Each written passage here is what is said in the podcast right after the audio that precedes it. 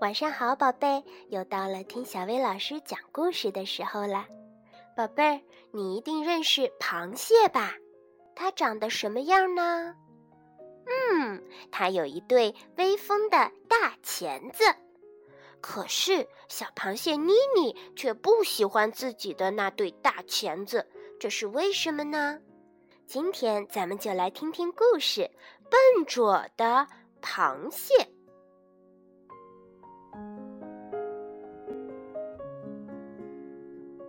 小螃蟹妮妮不喜欢自己的那对大钳子，因为不管它干什么，笨拙的大钳子总是碍事儿。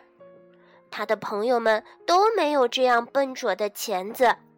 妮妮多么希望自己有像章鱼和水母那样可以挠痒痒的触手，或者像海龟和鱼那样能够划水的鳍。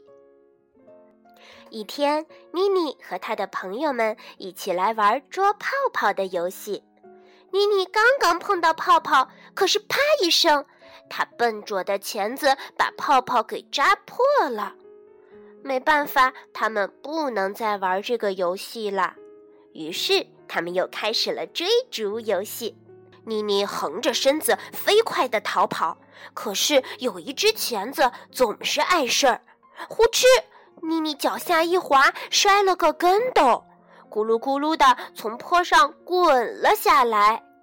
唉。它被埋在了沙子里，只有两只眼睛还露在外面。海龟不得不把它挖了出来。接下来，大家又决定玩捉迷藏。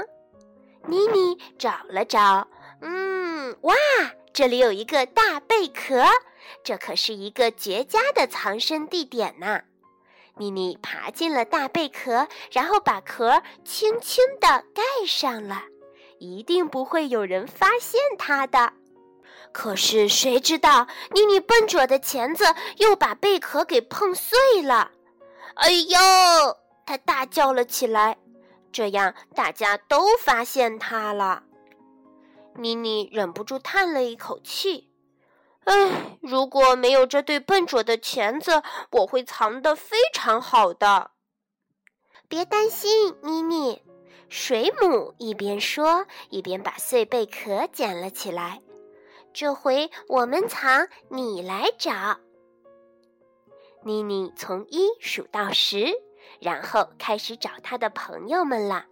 她在沙子里找到了海龟，在贝壳下找到了水母，可是她把石头堆都找遍了，怎么也找不到章鱼。突然。他们听到了求救声，怎么回事？哦，原来章鱼被海草紧紧地缠住了，正在喊着救命呢。章鱼拼命地扭来扭去，左摇右摆。海龟和水母也过去帮忙，可是海草却越缠越紧，该怎么办呢？这时，妮妮突然想到了一个好主意。她用钳子轻轻地把海草剪断，被剪断的小片海草随着海水飘走了。妮妮越剪越快，就像在围着海草跳舞。她的钳子飞快地移动着，一会儿砍，一会儿切，一会儿撕，一会儿抛。很快，海水里到处都是打着转转的碎海草了。终于，章鱼自由了。谢谢你，聪明的螃蟹！章鱼欢呼了起来。妮妮高兴地挥舞起了它的大钳子。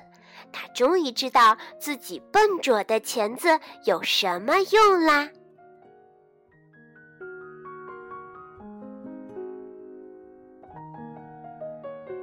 好啦，今天的故事就到这儿了。